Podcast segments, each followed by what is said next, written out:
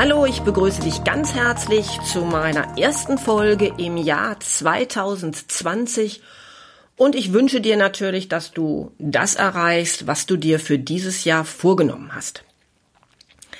Wenn du meine letzte Podcast-Folge gehört hast, in dem es um Mut ging, um die Entwicklung von Mut und du dir das als neues Ziel für 2020 vorgenommen hast, ja, dann wünsche ich dir natürlich, dass dir das jetzt auch gelingt. Wenn du aber das Gefühl hast, du würdest gerne noch wissen, wie erreicht man eigentlich seine Ziele, wie gelingt es mir eigentlich, meine Vorsätze durchzuhalten, dann findest du natürlich gerade im Januar ganz viele Tipps in allen Medien dazu und deshalb habe ich mich entschlossen, in dieser Folge keinen Blick in die Zukunft zu werfen, sondern zunächst einmal einen Blick zurück. Deshalb meine Frage heute an dich. Erinnerst du dich eigentlich noch, warum du dich damals, ja, ich weiß jetzt nicht in welchem Jahr für dich die Berufswahl anstand, warum du dich damals für den Beruf entschieden hast, den du heute ausübst?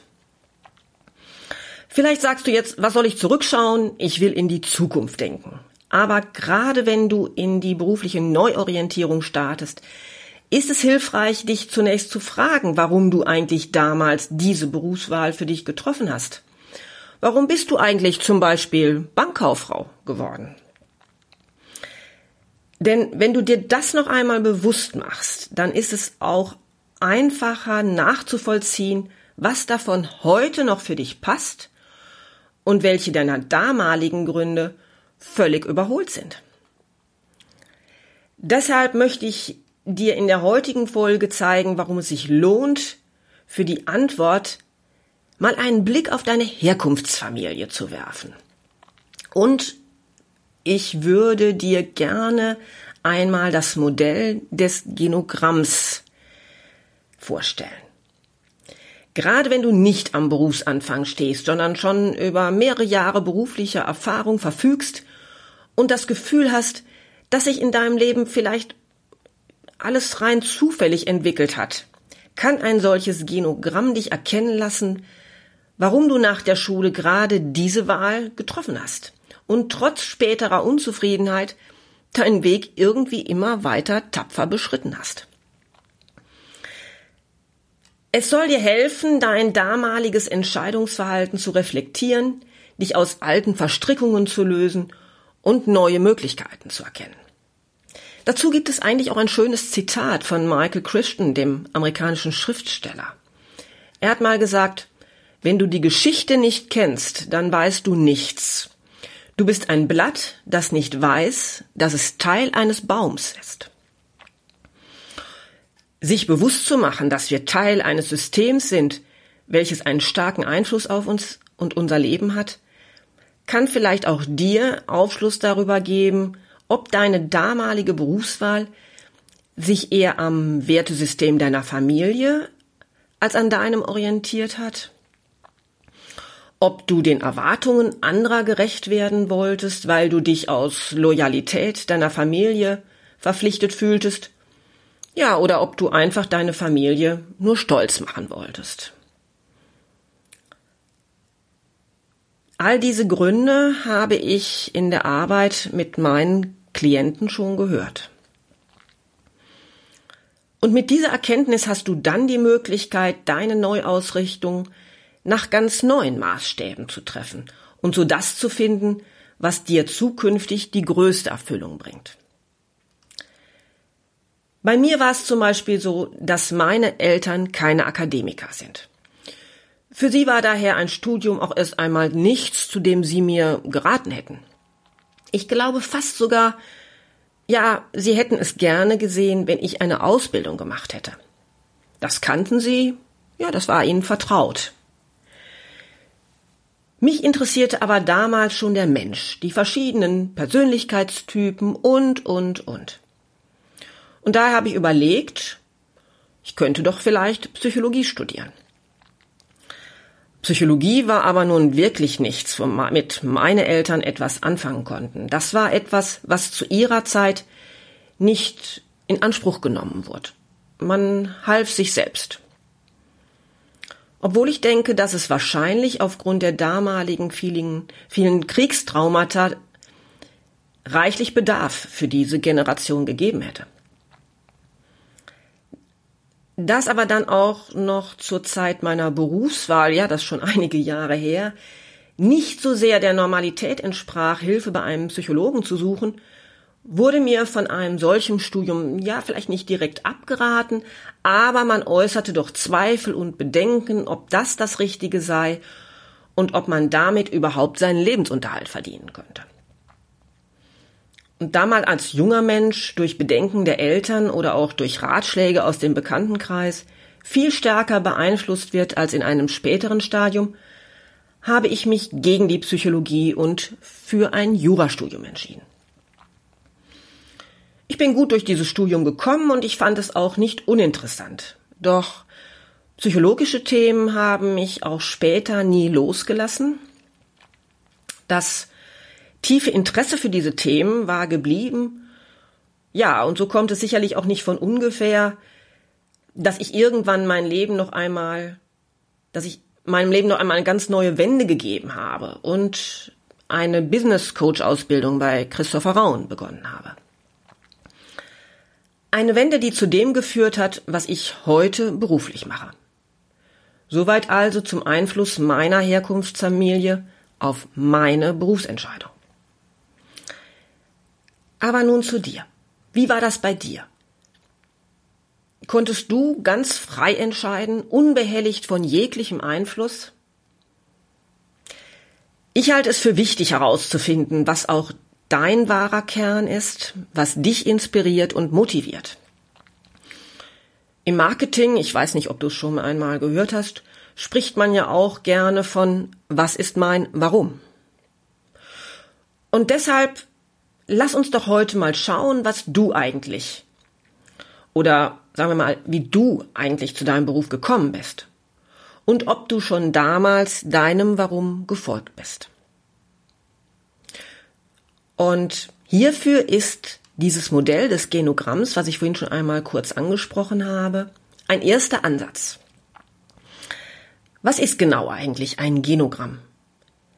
Das Genogramm stammt ursprünglich eigentlich aus der systemischen Familientherapie und es lässt sich in abgewandelter Form aber auch hervorragend im Karrierecoaching verwenden. Dazu erstellst du zunächst eine stammbaumähnliche Grafik, in der dein Familiensystem mit den dazugehörigen Berufen eingezeichnet wird.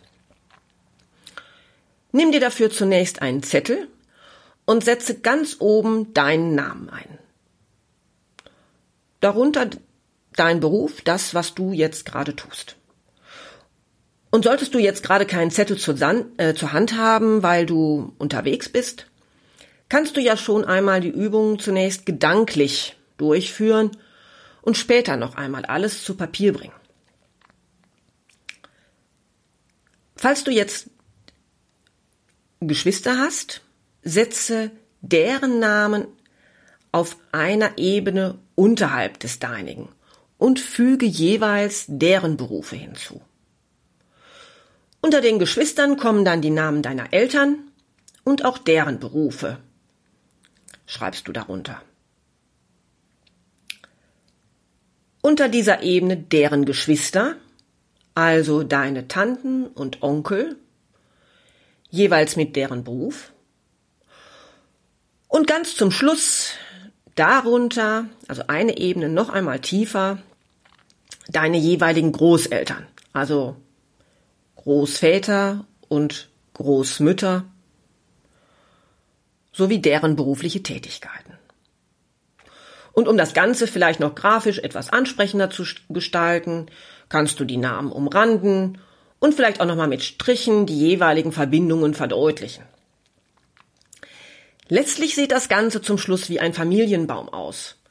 Und ja, wenn ich das jetzt doch alles noch nicht so ganz toll und verständlich erklärt habe für dich, dann schau doch einfach einmal auf meine Webseite www.liedmeier-coaching.de unter meinen Blog. Da habe ich ein Foto von einem solchen Genogramm eingefügt und da wird es vielleicht noch einmal deutlicher für dich. Im ersten Schritt möchte ich nun, dass du einmal schaust, ob es Berufsbilder gibt, die sich in deinem Stammbaum wiederholen. Erkennst du vielleicht irgendwelche Muster? Gerade zum Beispiel in Anwaltsfamilien oder bei Ärzten findet man durchaus häufig Wiederholungen. Also, zum Beispiel, der Großvater ist schon Arzt gewesen. Deine Mutter war schon Ärztin. Ja, und jetzt bist auch du es. Vielleicht ist aber auch erkennbar, dass innerhalb deiner Familie nicht unbedingt ein bestimmter Beruf heraussticht. Du wohl aber erkennst, dass zum Beispiel überwiegend administrative Tätigkeiten in deinem Familienstammbaum auftauchen. Oder gab es immer wieder Handwerker in deiner Familie? Und auch für dich kam damals nach der Schule zunächst gar nichts anderes in Betracht. Dann kannst du dich natürlich fragen, warum das wohl der Fall war. Vielleicht waren dir Handwerksberufe besonders vertraut. Man hat dich früh handwerklich gefördert und dadurch konntest du schon als Jugendlicher vieles reparieren oder Dinge herstellen, von denen deine Freunde nur geträumt haben. Vielleicht hast du schon lange Zündkerzen am Auto deiner Eltern ausgewechselt, bevor du überhaupt selbst den Führerschein hattest. Oder du hattest bereits als Kind Vogelhäuschen gebastelt und an deine Nachbarn verkauft. Vielleicht nur einmal so als Gedankenspiel, wärst du aber auch ein toller Musiker geworden, wenn du in deiner Familie einfach nur den Zugang zu diesem Thema gefunden hättest. Oder ein toller Chirurg, weil du besonders geschickt mit deinen Händen bist, aber über ein Studium hat in deiner Familie überhaupt niemand gesprochen und du hast es dir deshalb auch gar nicht selber zugetraut. Oder, das ist natürlich auch möglich, es war genau umgekehrt. In deiner Familie war klar, dass aus dir ein Akademiker wird. Schließlich war, wie wir das vorhin schon als Beispiel genommen haben, schon dein Opa Arzt und auch dein älterer Bruder hat Jura studiert. Hätte nur jemand erkannt, dass du viel lieber mit den Händen als mit deinem Kopf arbeitest, oder dass du viel lieber draußen in Natur bist, als den ganzen Tag im Büro zu verbringen. Ja, also ich fasse es noch einmal ganz kurz zusammen.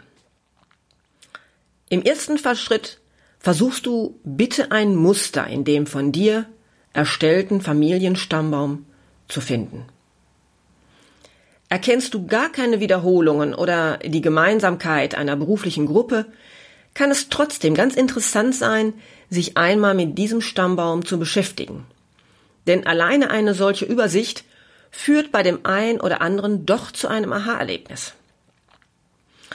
Erinnerungen werden wach, warum man damals diese Wahl getroffen hat, und manchmal kommen bei meinen Klienten darüber auch Gespräche mit anderen Familienmitgliedern zustande, weil man gar nicht mehr weiß, was hat die Oma eigentlich damals gelernt.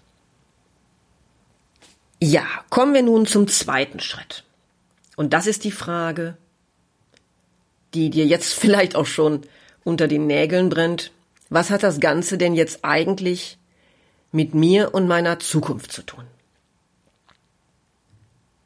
Solltest du Ähnlichkeiten zwischen deinen Tätigkeiten und anderen Familienmitgliedern erkennen, frage dich jetzt bitte, ob dir dies bei deiner Berufswahl schon derart bewusst war.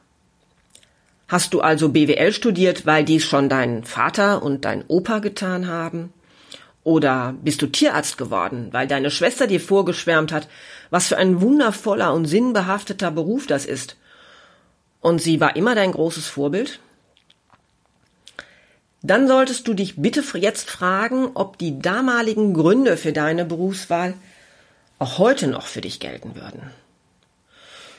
Oder ist es vielleicht so, dass du es damals toll fandest, dass dein Vater mit seiner Tätigkeit als Führungskraft so viel Einfluss auf andere Menschen hatte, wo du das jetzt genau heute als Belastung empfindest? Dass du die ständige Verantwortung für alles und jeden am liebsten sofort abwerfen würdest?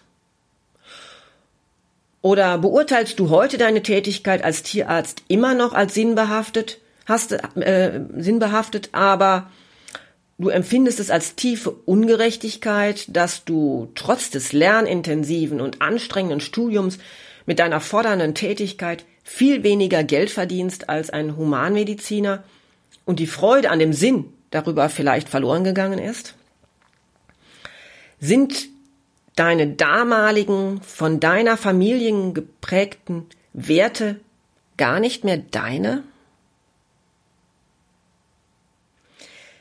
Ja, vielleicht war dir bei deiner damaligen Berufswahl der Einfluss deiner Familie auf deine Entscheidung gar nicht bewusst, weil sie nicht direkt Einfluss auf deine Entscheidung genommen hat. Es war einfach eine Selbstverständlichkeit und so, äh, es lag so nah, Schreiner zu werden, wo du doch schon immer so geschickt warst und deinem Onkel so gern in seiner Schreinerei geholfen hast. Hm, deine soziale Ader traf damals vielleicht einfach auf keinen Resonanzboden und blieb daher unentdeckt. Erst während deiner Tätigkeit in dem Schreinerbetrieb, in dem du jetzt gerade bist, hast du gemerkt, dass es dir großen Spaß macht, die Auszubildenden zu fördern, sie anzuleiten und ihnen Neues zu zeigen.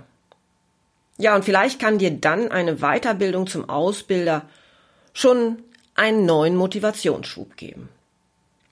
Was ich damit sagen will, manchmal genügt es, wenn man das erkennt, einfach einmal die Stellschraube ein wenig neu zu justieren. Vielleicht war der Einfluss in deinem Elternhaus auf deine Entscheidung aber auch sehr konkret. Man hat dir direkt oder indirekt deutlich gemacht, dass doch für dich nur ein Studium in Betracht kommt.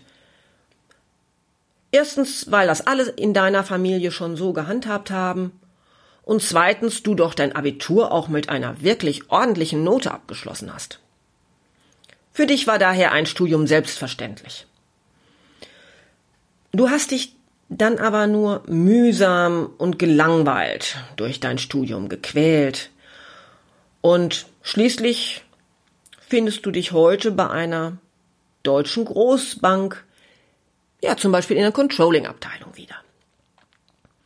Jetzt schleppst du dich Tag von Tag zu Tag und jeden Morgen zur Arbeit und sehnst das Wochenende herbei an dem du wieder deiner wahren Leidenschaft nachgehen kannst.